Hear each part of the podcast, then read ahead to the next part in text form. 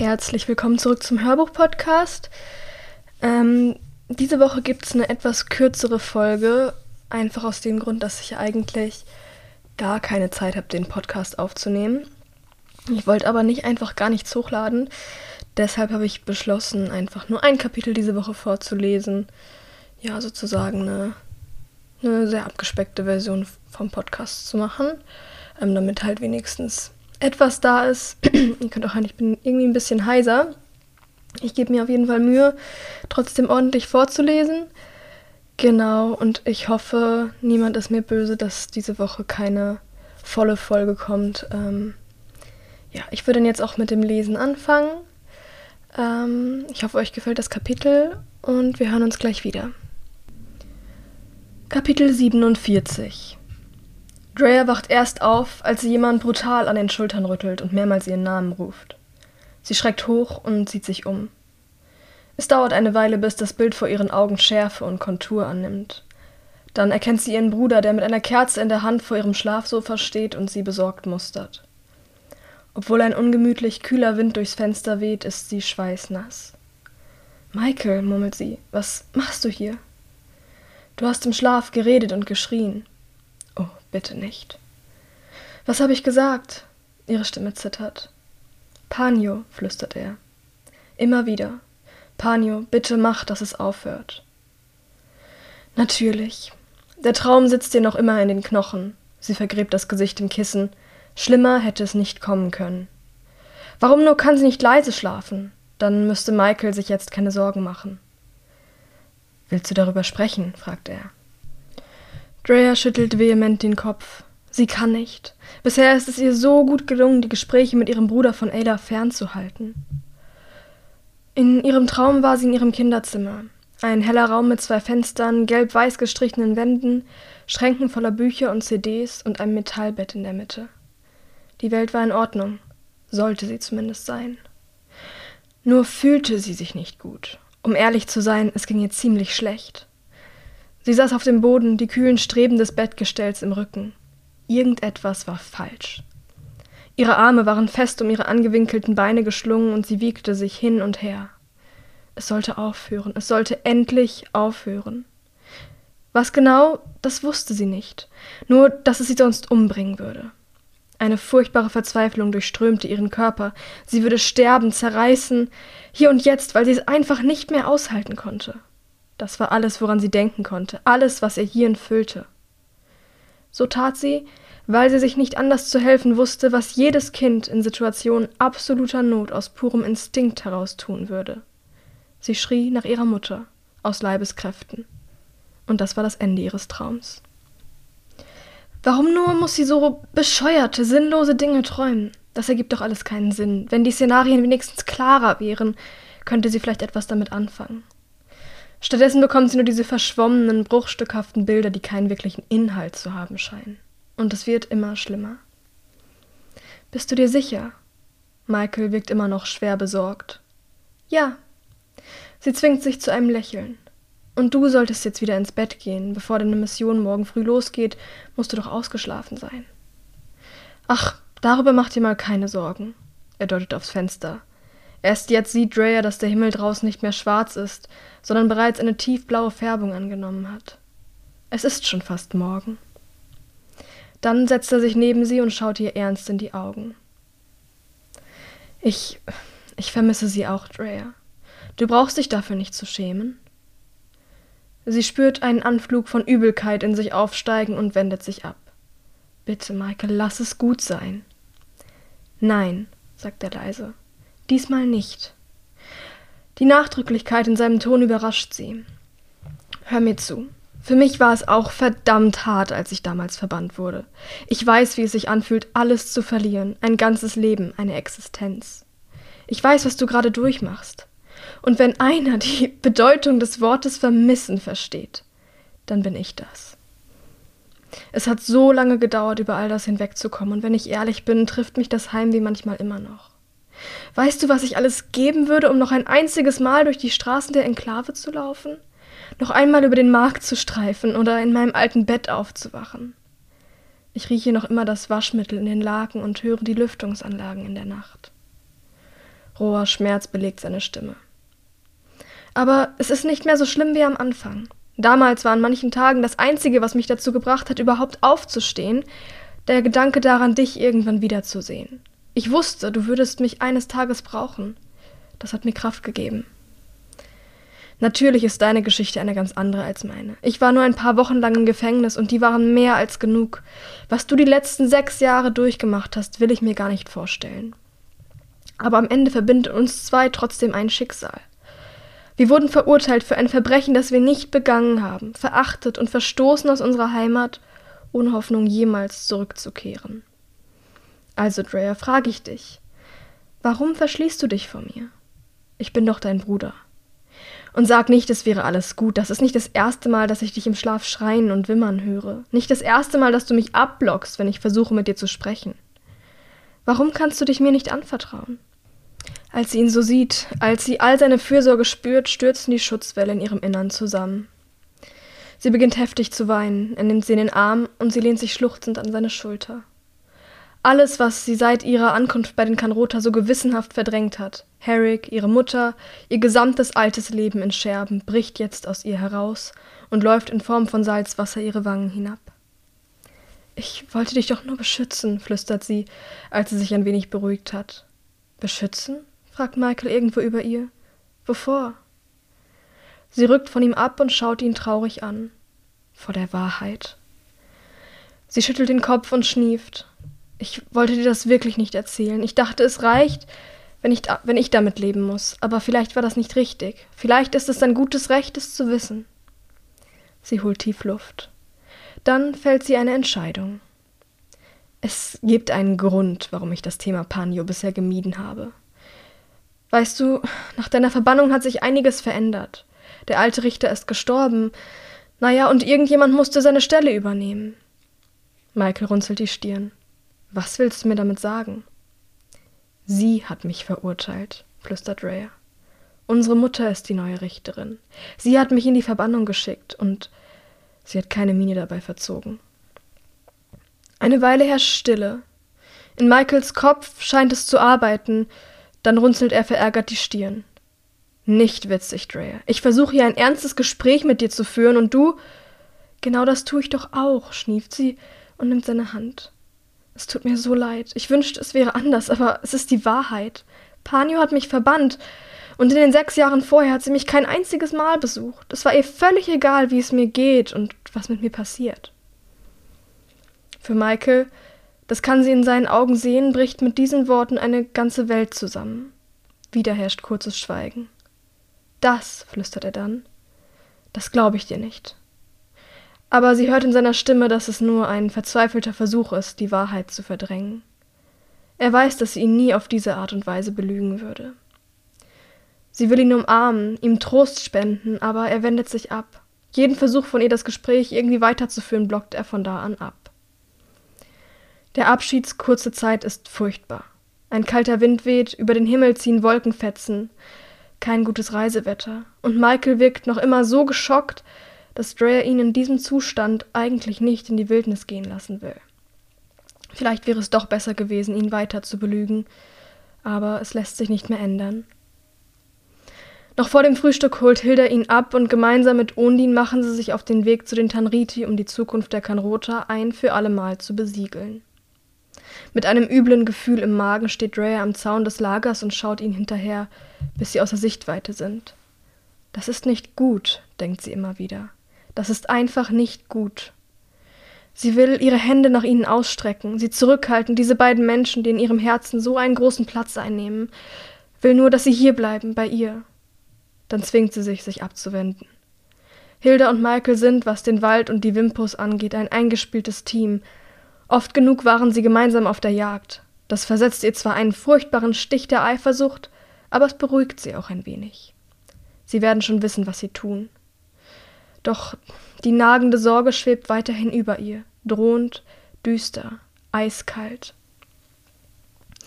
Was es nicht besser macht, ist, dass es kurz nach dem Frühstück zu einem Angriff auf eine Patrouille kommt. Als sie aus der Fabrikhalle kommt, sieht Drea, wie sie einen Verletzten ins Lager tragen. Es ist wahrhaftig kein schöner Anblick. Sein Oberteil ist zerrissen und blutig, er stöhnt vor Schmerzen und sein linkes Bein ist vom Knie aufwärts nicht mehr vorhanden. Zuerst wundert sich Dreyer noch, warum man ihn ins Lager bringt, wenn ein Wimpo ihn so offensichtlich erwischt hat. Bis jemand irgendetwas von einer Wildkatze ruft und sie sich erinnert, dass im Wald da draußen noch andere Gefahren lauern als bloß VMP. Voll Bedauern mustert sie den Mann. Nach allem, was Hilda ihr erzählt hat, wird es wohl egal sein, ob die Heiler ihn halbwegs wieder zusammenflicken können. Mit nur einem Bein wird er die Reise durch den Wald ins Territorium der Tanriti wohl kaum mitmachen können. Wird er zu jenen gehören, die sie zurücklassen müssen, damit der Rest des Clans überleben kann? Und dann, als sie an die Heiler denkt, kommt ihr eine ganz andere Idee. Sie erinnert sich an etwas, das Angus ihr vor einer Weile über sie gesagt hat, dass sie alles Wissen für den Rest des Clans verwalten. Plötzlich rücken ihre Sorgen um Michael und Hilda in den Hintergrund und andere Probleme werden wieder wichtiger. Sie macht sich an die Verfolgung des Verletzten. Im Regententurm wird eine Liege abgeseilt. Darauf platziert man ihn und zieht ihn nach oben durch das Loch in der Decke in die erste Eta intakte Etage hinein. Dort verliert Drea ihn aus den Augen. Sie beeilt sich, die Strickleiter hochzuklettern und kommt gerade rechtzeitig oben an, um zu sehen, wie zwei Heiler mit ihm um eine Ecke des Korridors verschwinden. Wenig später kommen sie an im Lager der Heiler. Es befindet sich in einer der niedrigeren Ebenen des Regententurms und erstreckt sich über ein gesamtes Stockwerk. Provisorisch aufgebaute Betten sind hier über mehrere Räume verteilt. Auf einem dieser Betten liegt jetzt der Verletzte.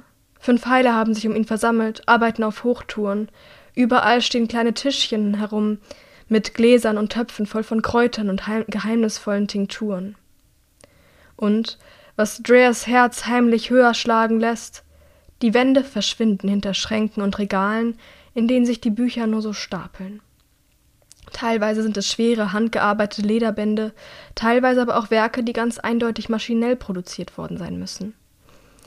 Was dafür spricht, dass sie noch aus der alten Welt stammen.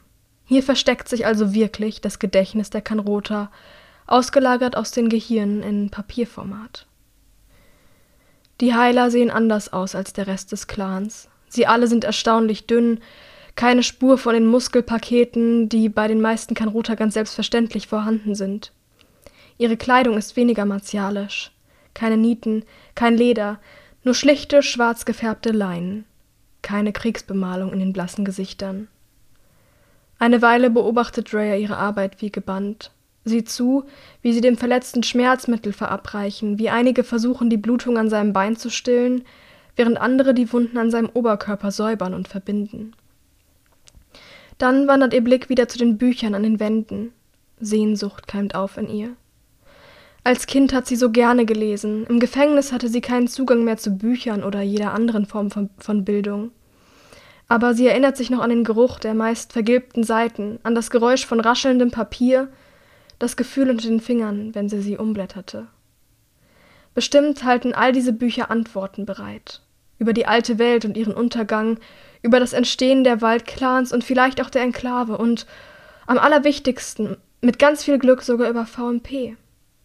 Wenn sie hier nichts findet, dann nirgendwo. Nur steht sie vor dem Problem, dass sie offiziell nicht lesen können darf. Kann ich dir helfen? Drea zuckt zusammen.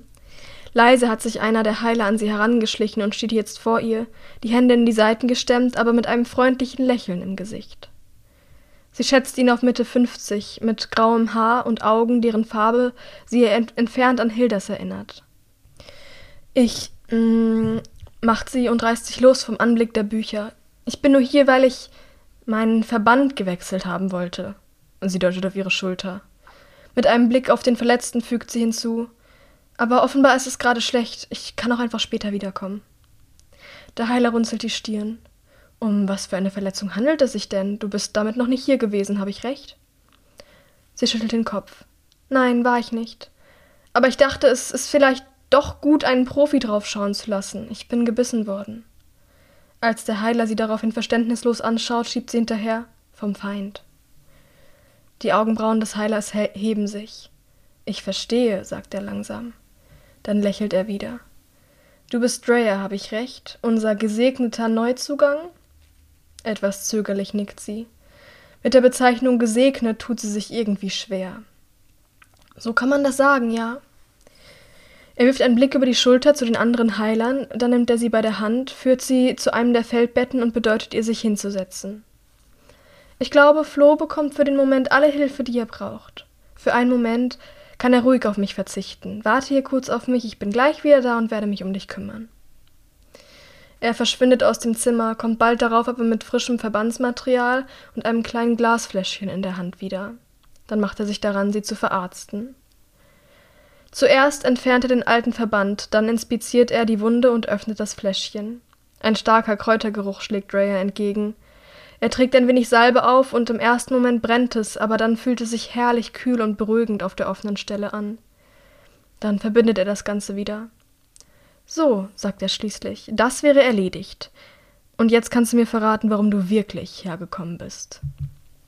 Verständnislos schaut Raya zu ihm hoch. Wie meinst du das? Er lächelt wissend. Dachtest du, ich würde es nicht merken? Einen Verband zu wechseln, dafür brauchst du keinen Heiler. Und die Wunde wurde gut gereinigt, sie wird ohne Probleme abheilen. Ich kann spüren, wie aufgeregt du bist. Irgendetwas liegt dir auf der Seele und du willst es unbedingt loswerden. Wie soll ich das jetzt bloß formulieren, denkt Rhea. Am Ende hält er mich noch für verrückt. Na ja, sagt sie langsam, ich weiß gar nicht so richtig, wie ich das erklären soll, aber so als Heiler, lernt man da eigentlich auch etwas über den Fluch des Feindes? Den Fluch des Feindes? Sein Blick flattert zum Verband zurück. Was genau willst du denn wissen? Sie druckst ein wenig herum. Am besten wird sie wohl versuchen, sich vorsichtig an das Thema ranzutasten. Alles eigentlich. Woher kommt er? Was sind die Auswirkungen?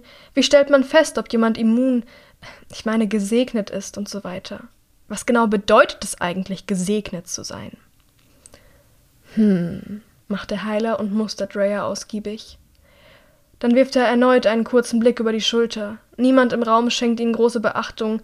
Die anderen Heiler haben die Hände voll zu tun mit dem bedauernswerten Floh. Komm mit mir, sagt er leise. Er führt sie durch eine Reihe von Räumen. Im dritten Zimmer macht er Halt, schaut sich noch einmal um und schließt die Tür hinter sich. Hier dürfte uns niemand hören. Etwas unsicher schaut sie sich um. Licht fällt durch zerbrochene Fenster ins Zimmer, die Luft ist staubig und es riecht nach Medizin. Okay, warum ist das wichtig? Er zwinkert ihr zu. Weil du ein Geheimnis hast, Drea. Warte hier auf mich. Damit verschwindet er durch eine weitere Tür am anderen Ende des Raums und lässt sie allein. Seltsamer Typ, denkt sie. Als er wiederkommt, hält er ein Buch in den Händen. Es ist ganz klein und handlich, alles andere als ein Wälzer. Sein rotbrauner Ledereinband wirkt handgemacht und abgenutzt so als habe es schon einige Generationen der Kanrota überdauert. Neugierig schielt sie es an. Jetzt bloß nicht verraten, dass du lesen kannst, denkt sie.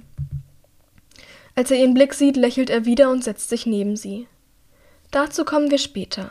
Erst erzählst du mir, warum genau du dich für das alles interessierst. Sie mustert ihn misstrauisch und versucht aus seinem Gesicht abzulesen, was er vorhat. Leider gehört Menschen einzuschätzen nicht unbedingt zu ihren Talenten. Ist das so verwunderlich? Der Feind ist hier draußen doch allgegenwärtig. Ich will wissen, womit ich es zu tun habe. Und ich selbst bin gesegnet. Klar interessiert es mich, wie und warum das so ist. Aber dass du gesegnet bist, ist keine Neuigkeit, habe ich recht. Dass der Feind existiert genauso wenig. Du hast es dein ganzes Leben lang gewusst. Und du bist jetzt schon einige Zeit bei uns. Wieso also bist du nicht früher hergekommen, um Fragen zu stellen? Der Blick des Heilers wandert wieder zu ihrer verletzten Schulter.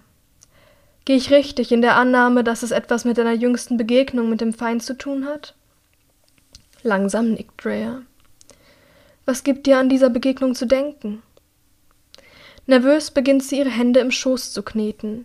Wenn sie jetzt nichts sagt, wird sie niemals Antworten bekommen. Was hat sie schon zu verlieren? Am Ende hält sie höchstens ein seltsamer Heiler für verrückt. Es gibt deutlich schlimmere Dinge im Leben. Da, wo ich herkomme, also hinter der Mauer, wurde früher sehr viel über das, was man hier draußen Segnung nennt, geforscht, beginnt sie. Der Heiler nickt. Und bei euch spricht man nicht von einer Segnung, sondern von einer Immunität. Ihr seht den Fluch des Feindes als Krankheit an. Überrascht hebt sie die Augenbrauen. Woher weißt du das? Er lächelt nur wieder. Er lächelt definitiv zu viel. Ich habe meine Quellen. Erzähl weiter. Okay, Also es gibt jedenfalls Tests, die sagen, ob ein Mensch immun ist oder nicht. Und wer immun ist, gilt als privilegiert. Das ganze Gesellschaftssystem ist darauf ausgerichtet. Uns wurde immer beigebracht, dass immun zu sein bedeutet, einfach nicht auf den Virus oder wie man es auch nennen mag, zu reagieren. Sie beißt sich auf die Unterlippe. Aber seit kurzem frage ich mich, ob das Ganze wirklich so einfach ist. Warum fragst du dich das? Sie zögert noch kurz, dann beschließt sie, mit offenen Karten zu spielen. Als ich gebissen wurde, ist etwas Seltsames passiert. Ich meine, ich bin offensichtlich nicht krank geworden, sonst wäre ich jetzt nicht mehr bei Sinnen, aber irgendetwas hat der Biss mit mir gemacht. Ich konnte plötzlich so viel hören und sehen und riechen. Die Welt ist auf mich eingestürzt, ich dachte, ich werde verrückt. Nachdenklich betrachtete Heiler sie. Weißt du, Drea, als ich erfahren habe, dass ihr Privilegierten den Fluch als Krankheit anseht, war ich sehr verwirrt. Ich verstand nicht, wie man auf die Idee kommen konnte, eine Segnung sei eine einfache Immunität. Denn das würde ja bedeuten, wie du so schön ausgeführt hast, dass Gesegnete keinerlei Reaktion auf eine Begegnung mit dem Fluch zeigen dürften. Laut der Aufzeichnung meiner Vorgänger ist das aber nicht der Fall. Wir haben keine Möglichkeit, Segnungen festzustellen, und wir wissen nicht, nach welchem Muster sie verteilt werden oder ob es überhaupt eines gibt. Dass jemand gesegnet ist, offenbart sich erst in dem Moment, in dem es für jeden anderen bereits zu spät wäre, wenn der Feind zugebissen hat. Um die meisten wäre es innerhalb von Minuten geschehen, aber das gesegnete Individuum kann, wenn es nicht zu stark verletzt ist, von den Auswirkungen des Kontakts sogar profitieren. Jahrhundertelange Beobachtung belegt das. Nicht selten ist der Fall, dass genau passiert, was du beschrieben hast. Die Körperkraft erhöht sich, manchmal wird sogar von einer leichten Verschärfung der Sinne berichtet. Genau aus diesem Grund sprechen wir von Segnungen. Eine Segnung schützt nicht nur vor dem Fluch, nein, sie dreht ihn in das Gegenteil um und gibt dem Verletzten, der den Kampf scheinbar bereits verloren hat, eine ganz neue Form von Energie. Sie hilft ihm, sich doch noch gegen den Feind durchzusetzen. Mit offenem Mund starrt Rhea ihn an. Dann bin ich also nicht verrückt, denkt sie. Dann bin ich nicht die Erste, der so etwas passiert ist. Gleichzeitig drängt sich eine wichtige Frage auf. Wenn die Kanruter so etwas ohne jede Form der wissenschaftlichen Forschung beobachten konnten, warum hat in der Enklave dann noch nie jemand davon gehört? Der Heiler legt ihr eine Hand auf die Schulter. Ich würde mich gerne länger mit dir über deine Erfahrungen austauschen und dir mit meinem Rat zur Seite stehen, Drea. Aber ich glaube, es ist jetzt an der Zeit, mich wieder um Flo zu kümmern. Die Worte beschwören wieder das Bild des abgerissenen Beins in ihrem Bewusstsein herauf. Natürlich, sagt sie leise. Es tut mir leid, ich hätte nicht von ihm ablenken sollen. Er lächelt wieder. Mach dir keine Sorgen, ich bin froh, dass du dich mir anvertraut hast. Dann gibt er ihr zu ihrer großen Überraschung das Buch. Hier findest du die Aufzeichnungen zu allen bisherigen Fällen von Segnungen in unserer Clangeschichte. Lies sie und mach dir dein eigenes Bild. Bring mir das Buch nur so schnell wie möglich zurück und lasse niemanden wissen, dass ich es dir geliehen habe. Er zwinkert ihr zu. Gewisse Geheimnisse sollten genau das bleiben, was sie sind. Geheim. Damit wendet er sich zum Gehen. Völlig perplex schaut Rhea ihm hinterher. Als er schon die Tür erreicht hat, findet sie ihre Sprache endlich wieder. Warte mal, sagt sie und er bleibt stehen. Wie kommst du darauf, dass ich lesen kann? Über die Schulter wirft er einen bedeutungsvollen Blick zurück zu ihr. Du kommst doch von hinter der Mauer, oder nicht? Und damit ist er verschwunden. Und damit sind wir am Ende dieser Folge angekommen, äh, die tatsächlich doch gar nicht so kurz geworden ist, wie ich dachte. Das Kapitel war ein bisschen länger, als ich das eingeschätzt habe. Naja, umso besser, dann habt ihr ein bisschen mehr was zum Hören gehabt. Ne? Ähm, ich denke, da wird sich niemand drüber beschweren. Äh, ja, ich würde mich dann jetzt an dieser Stelle verabschieden und sagen, wir hören uns nächste Woche wieder. Dann gibt es auch wieder ähm, ein Lied zum Text, ein Lied der Woche. Genau, ich wünsche euch bis dahin eine schöne Zeit und sage dann jetzt bis bald.